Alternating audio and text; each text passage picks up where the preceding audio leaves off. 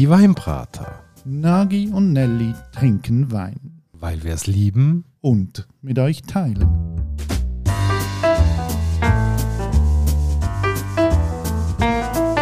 Hoi Nagi. Gianelli. Und hallo liebe Hörerinnen und Hörer. Heute gehen wir ins Mittelmeer. Um genau zu sein, auf eine Insel. Und dann starten wir doch gerade mit der Quizfrage, liebe Nelly. Welches ist die grösste Insel im Mittelmeer? Äh, die grösste Insel im Mittelmeer? Hm, keine Ahnung. Sizilien? Aha, okay. Die zweitgrösste? Vielleicht Zypern? Nein, Sardinien. Aha. Und die drittgrösste wäre Zypern und dort geht es heute an. Das ist eine besondere Insel, weil das Erste, was für Zypern steht, ist, sie sind phylloxera-frei. Sie haben nie Reblaus gehabt. Aha, das heisst also, dort gibt es sicher noch autochtone Rebsorten und ist nie alles weggerafft worden wie hier auf dem Festland. Genau. Und ähm, alle anderen, die internationale Sorten wollen abpflanzen müssen die Dinger ähm, zuerst mal ein bisschen in Quarantäne liegen lassen. Und dann muss ganz viel Zeit vergehen und dann kann man dann anfangen pflanzen. Aber sie haben wahnsinnig viel wurzelechte Reben, wahnsinnig viel, wie du sagst, autochtone Sorten, die sie dort anbauen. Und das geht los vom Meer bis auf, ich glaube, der höchste Rebberg liegt irgendwo bei 1500 Meter Höhe.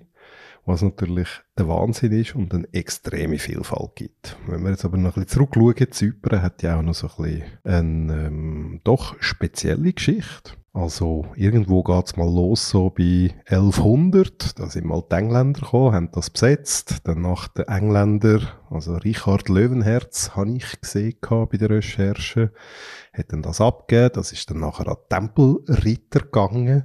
Von den Tempelritter ist zu den Johanniter gegangen. Dann sind dann wieder mal ein paar Engländer dort gewesen. Und so hat sich das dann hingezogen. Muss ich auch sagen, es ist durch ihre Lage von Zypern auch immer eine strategische Insel gewesen, oder? Also man hat Zypern besitzen, weil es ist an einem ganz wichtigen Ort, oder? Dort im Mittelmeer.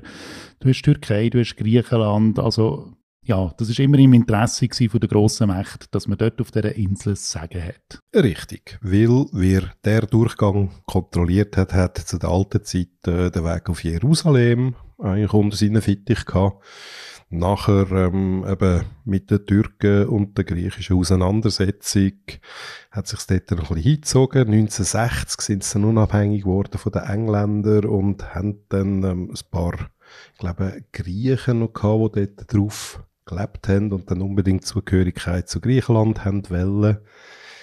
Und das hat dann 1974 dazu geführt, dass Zypern eigentlich zu einer teilten Insel geworden ist, nämlich äh, ein Teil Türkei, ein Teil Zypriotische Republik. Und ähm, so ist jetzt eigentlich der Fortbestand, bis sie dann 2004 auch noch Teil von der EU geworden sind und somit auch zum europäischen Weinbaugebiet zählen, weil Zypern eben auch eine lange Weinbautradition hat und pflegt. Und jetzt wird es interessant, weil ich finde, Zypern ist ja wieder mal etwas, das hat man nicht gerade auf dem Radar, wenn man an Wein denkt, oder? Also mir ist noch nie zypriotischer Wein äh, untergekommen. Ja, und jetzt ist die Frage, wie kommen denn wir bei den Weinbratern überhaupt auf zypriotische Wein? Jetzt müssen wir mal sagen, das ist nicht unsere Idee gewesen, oder? Nein, überhaupt nicht. Wir sind ja angeschrieben worden vom Bernhard. Bernhard Furler. Der Bernhard hat eine Weinhandlung in Baselbiet, genau gesagt in Muttens, und tut über andere Weinhändler dann auch noch zypriotische Weine, die er importieren, absetzen. Und ist auf uns zu und gefunden, hey, haben ihr das überhaupt schon mal probiert? Und dann ist natürlich klar, fängt man sich damit zu beschäftigen. Also dank ähm, Bernhard und seiner Weinhandlung Paphos Weine haben wir heute einen Zypriot auf dem Tisch. Ich freue mich sehr, etwas Unbekanntes heute kennenzulernen. Ähm, der Wein, den wir hier auf dem Tisch haben, der wird von der Chakas Weinery hergestellt. Das ist das Ehepaar, der Kostas Chakas und Marina Chakas. Und der Wein heisst Vamvakada. Das ist ein Synonym für die Traubensorte, die da drin ist. Bevor wir jetzt aber mehr erzählen, haben wir Bernhard einfach mal angerufen. Und was er uns da erzählt hat, das hören wir uns jetzt schnell an. Bernhard Furler, du hast uns den Wein geschickt. Vamvakada. Warum hast du uns genau diese Flasche in die Post hineingelegt? Ähm, Marateftico ist wahrscheinlich eine der seltensten Rebsorten, die es gibt auf der Welt. Und du musst ein sehr guter Handwerker sein, wenn du mit der kannst umgehen Und Chakas-Familie macht von mir eigentlich wahrscheinlich der Beste oder einfach gehört zu den drei besten Leuten. Und das ist der Jahrgang, wo ich jetzt einfach unglaublich überzeugend gefunden habe. Und ich kenne den Mama Gada seit Jahren. Und ich kenne sehr alte, man kann die ja sehr gut lagern. Und ich habe gefunden, das ist eine Signatur von Zypern, die ich euch hier zeigen kann. Wie bist du auf den Wein gekommen? Wie hast du den entdeckt? Ja, ich kenne die Familie schon lange, arbeite mit ihnen zusammen und wir haben einfach ein ganz enges Vertrauensverhältnis und ich geben mir einfach die Jahrgänge, was sie sagen, das sind die besten. Und von dem her, ich habe ich hab schon viele Jahre in meinem Sortiment. Du hast gesagt, man kann den sehr lange lagern. Wie lange könnte man denn den auf die Seite legen? Was würdest du da empfehlen? Ja, zehn Jahre. Gut. Ja, und entwickelt sich auch wirklich äh, sehr, sehr spannend. Du sagst jetzt zehn Jahre lagern und dann sollte man ihn getrunken haben?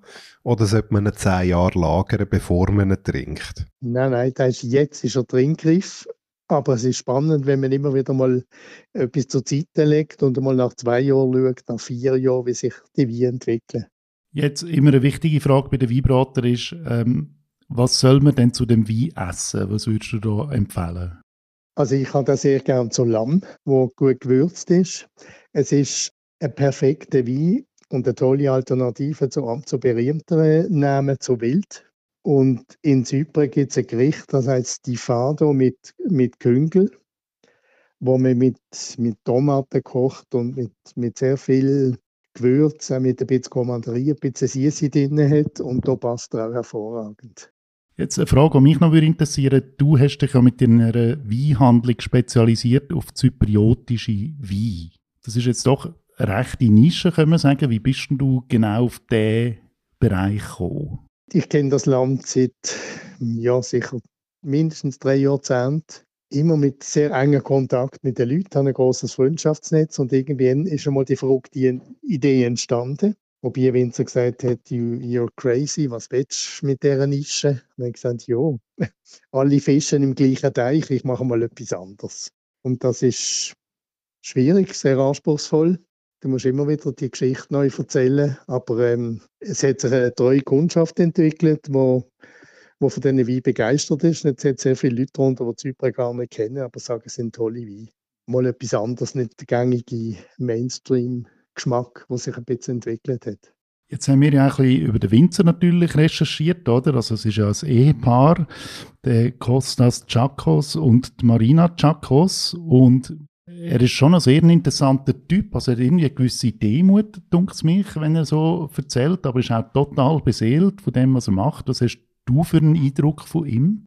Er ist ein unglaublicher Wirbelwind. Also wenn man mit ihm zu tun hat, äh, es geht immer sehr, sehr wild zu. Wir diskutieren, haben Ideen.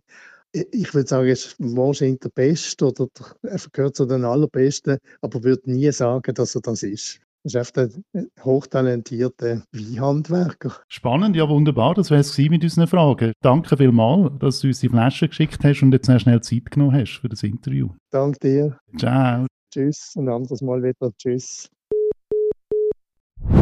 Ja, soweit mal der Bernhard. Eigentlich schon noch spannend zu sehen, wie er dazugekommen ist und wie er das aufnimmt und ähm, halt das ganze Insiderwissen, was sich über die Zeit aufgebaut hat. Findest du nicht auch? Ja, und vor allem eben ein Wein aus einer Nische raus, nachher in einem Land wie der Schweiz vertreiben. Ich glaube, das braucht dann schon auch noch ein bisschen Geschick, um dann das gut zu machen. Ja, also das heisst, du musst auch Geschichte von Zypern erzählen, was mich auf den Punkt bringt, weil das Spannende finde ich ja eben, wir haben es mit einem zweiteilten Land zu tun. Oder? Und ähm, wenn du anschaust, äh, irgendwo 1200 vor Christus, sagt man, sind wieder mal ein Griechen schuld gewesen, die da angefangen haben, etwas zu pflanzen. Was ich halt interessant finde, wenn, wenn du dort äh, nur schon in die nähere Geschichte zurückgehst, oder?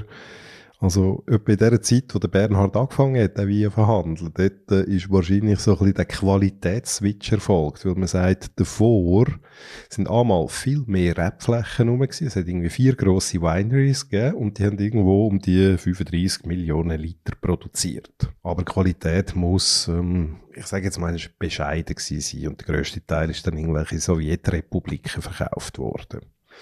Und dann irgendwo um 2000er Wende herum hat man sich auf Qualität besinnen. Eben, man hat äh, kleinere Produzenten gehabt, die jetzt mehr auf Qualität versetzen haben. Das hat dazu geführt, dass jetzt eigentlich nur noch so 10 bis 11 Millionen Liter pro Jahr produziert werden, aber eben die Qualität entsprechend angestiegen ist. Es sagt schon recht vieles aus, macht mich aber auch wahnsinnig neugierig, was jetzt da genau hinter der Weinerie steckt. Gut, und du hast es schon ein bisschen angetönt, oder? Du hast gesagt, eben bis so in die 90er Jahre hat es einfach vier grosse äh, Weinhersteller auf den Inseln und nachher ist so eine Bewegung gekommen, wo auch ähm, Leute angefangen haben, kleinere Winzer angefangen haben, in das Business einzusteigen und dort gibt es einen, der zu den Pionieren gehört, also zu den Ersten und das ist genau die Weinerie, wo es heute darum geht. Eben die Weinerie, wir haben vorher schon kurz erwähnt, vom Kostas Chakas und von der Marina Chakas, das ist seine Frau. Und kurz nachdem sie geheiratet haben, haben sie angefangen, Wein machen. Und seine Geschichte ist eigentlich interessant. Oder? Also einerseits ist er auch erblich vorbelastet. Sein Großvater hat schon Wein gemacht, im Keller unten, also im kleinen Rahmen, aber hat das schon als Bub halt mitbekommen. Andererseits, wie ist er zum Weinmachen gekommen? Er hat ganz eine andere Karriere gehabt. Er war eigentlich Banker und ist dann irgendwann auf Kalifornien über sein MBA machen und hat dann dort kalifornischen Wein kennengelernt, oder? Und er hat sich dann eine Frage gestellt. Er hat gesagt, okay, Kalifornien, lange Weingeschichte, die ganze Welt kennt die Weine. Zypern, auch eine lange Weingeschichte, niemand kennt die Weine. Da muss man doch etwas ändern. Dann ist er zurück auf Zypern und hat ganz klein angefangen, wie sein Großvater im Keller ein bisschen Wein machen und hat dann noch das Beispiel erzählt, dass seine Frau ihm immer gesagt hat, weißt, eigentlich will ich nicht mit einem Banker verheiratet sein, eigentlich will ich mit jemandem verheiratet sein, der in der Natur unterwegs ist. Dann noch ein bisschen Idealismus dazu und dann voilà, hast du einen Weinery, ja, oder? Und ja, also hat dann ganz klein angefangen, oder? Zuerst als Hobby. Seine Frau, die Marina, die kommt aus einem anderen Business raus, die kommt aus einer Familie, die haben eine Mode sind in der Mode unterwegs gewesen, ein Modegeschäft betrieben. Dann hat das Bärli angefangen Wein machen und ich glaube, ab dort ist es einfach dann eine Erfolgsstory. Es ist immer größer geworden, es ist immer besser geworden ähm, und er gehört heute zu den ganz angesehenen Namen auf der Insel, aber der Bernhard hat das vorher ausgeführt, er selber ist viel zu demütig, um das zuzugeben. Ja, oder macht auf Understatement. Vielleicht. Und heute gibt es ja wirklich einen, einen Rotwein von dieser Weinerie. Und das ist auch schon eigentlich selten, weil Zypern ist nicht für die Rotweine an der vordersten Front, sondern eben für Weisswein und Süßwein. Also ich bin mega gespannt, was jetzt da kommt, weil äh, einmal autochtone Rebsorten, die ich nicht kenne, wie gesagt, der Bernhard sagt selber, ähm, eine von der seltensten Rebsorten auf der Welt. Man muss den Namen nochmal auf der Zunge zergehen. Sie heißt Marateftico. Da haben wir ein paar Mal geübt, bis wir das korrekt können aussprechen können. Genau, oder eben wie der Wein auch genannt wird, Wamwakada. Das ist ein Synonym für die Traubensorte. Genau, der lokale Name eigentlich vor Ort, wo dort verwendet wird. Und was vielleicht noch spannend ist, ähm, jetzt genau bei dem Wein, oder, wir reden da wirklich von vulkanisch kalkhaltigen Böden. Ja, also ich bin ja kein Geologe, aber was man kann lesen ist, dass die Weinberge für den Wein im sogenannten Trodos-Ophiolit drauf wachsen. Das ist ein, eine geologische Struktur, die eigentlich unter der Erde war, aber jetzt hat es eben auch im Untergrund so Erdplatten, die sich dann immer so ein bisschen übereinander schieben. Und durch das ist dann irgendwann die Oberfläche gekommen, oder? Und auf diesen Böden tun wir jetzt die Reben anbauen. Und es muss vulkanisch kalkhaltig sein. Was eigentlich grundsätzlich schon mal eine tolle Voraussetzung für Reben ist. Ja, und ich bin gewundert, was du zu der Etikette von dem äußerst zurückhaltenden, ähm, sich bescheiden gebenden Mensch sagst. Da kann man sagen, der hat ein Händchen für Kunst. Das ist nämlich eine wunderschöne Etikette. Man sieht einen Vogel drauf, eine Eule würde ich sagen. Sehr, sehr kunstvoll gemacht, äh, mit schwarzen Strichen, aber es hat auch so bronze, ähm, schimmernde Anteile drin. Ja, also mir gefällt die Etikette. Die tut einen gewissen Stil ausweisen. Wenn ihr rein schon das anschaut, muss ich sagen, hey, Demut, aber stilvoll. Ja, jetzt haben wir viel über den Wein geredet, viel über den Winzer geredet. Ähm, ich bin gespannt, was wir jetzt da im Glas haben. Es ist für mich immer ein bisschen schwieriger, wenn wir so autochtone Rebsorten probieren, weil ich es irgendwie nie nicht verorten, ich kann es nie nicht rein tun im Abgleich zu einer bekannten Rebsorte. Darum bin ich jetzt sehr, sehr gewundert. Ich habe mir natürlich jetzt gerade mal schon einen ersten Schnupperer am Glas erlaubt. Und ich muss sagen, ähm, wir haben die Flasche vorgängig schon aufgemacht. Ich habe sie von Anfang an eigentlich spannend gefunden in der Nase. Was da ähm, in dem Glas passiert. Und jetzt merkt man, jetzt fährt der Wein mit Luft noch viel mehr auf ihn aufmachen. Was bei mir da der Nase abgeht, das ist so irgendwo so in dem dunkelrotfruchtigen Bereich. Es hat Krise, es hat ein bisschen, ein bisschen etwas, ähm, ja, konfiert's, aber nicht übertrieben. Und ähm, ich nehme an, das hat auch damit zu tun, weil das halt wirklich sehr hochgelegene Rebberge sind, auf 1200 Meter oben. Ich finde es einfach total spannend, was da jetzt gerade aus dem Glas rausduftet tut. Wenn ich daran schmecke, für mich kommt auch so eine gewisse Wärme raus. Also wenn ich Zyper im Kopf habe, vielleicht bilde ich es mir nicht nur ein, aber ich schmecke das auch ein bisschen. Wenn man ihn dann halt probiert, auf der Flasche steht da irgendwie 14% Alkohol. Die spürst du aber nicht. Die spürst du überhaupt nicht. Es ist sehr dezent, wenn man das trinkt. Sehr lieblich, schön und etwas, was einem gerade flasht. Es ist kaum spürbar, der Alkohol. Der hat einen Wahnsinnsfrische, der Wein. Und ich muss sagen, der Wein, der hat ein, wirklich eine wunderschöne Dichte. Also ich würde das schon unter ähm, sehr schön und recht gross einordnen. Ja, also ich glaube, das ist jetzt ein Spitzenwein, wo wir lieben, weil das haben vermutlich wenig auf dem Radar. Und der Preis ist 25 Franken. Und ein Wein, der so schmeckt, würde ich sagen, da könntest du also auch das Doppelte dafür ausgeben. Ähm, also Preis-Leistung absolut top. Ich finde, etwas ist wichtig, wir sollten ein bisschen früher aufmachen, weil so das erste Glas, das ich nach dem Öffnen genommen habe, das hat noch recht Bitterkeit drin gehabt.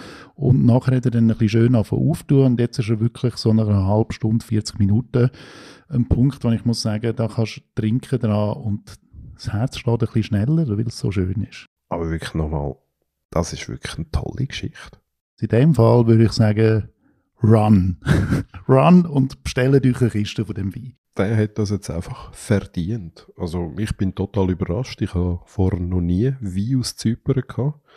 Und ich muss wirklich sagen, also das, was ich da hier jetzt im Glas habe, mich begeistert. Wunderbar, dann nehmen wir doch das so als Schlusswort hin. Eine tolle Entdeckung, wo uns zugeschickt worden ist. Das macht noch viel mehr Freude, einfach wenn die Leute finden, hey, ihr trinkt das und jenes, aber das da haben wir noch nie gehabt und Wein aus Zypern haben wir tatsächlich noch nie gehabt. Danke vielmals, dass wir die Chance bekommen haben. Das wäre es bei den Weinbrater. Ähm, wenn ihr zypriotischen Wein schon gehabt habt, lasst uns wissen, was eure Erfahrungen sind. Macht das auf Instagram beispielsweise. Schickt uns ein E-Mail an prost.dieweinbrater.ch oder kommentiert auf der Website unter der Erfolg. Es würde uns freuen und sonst hören wir uns in 14 Tagen wieder. Bis dorthin, habt's gut, bis bald und tschüss Nagi. Gianelli.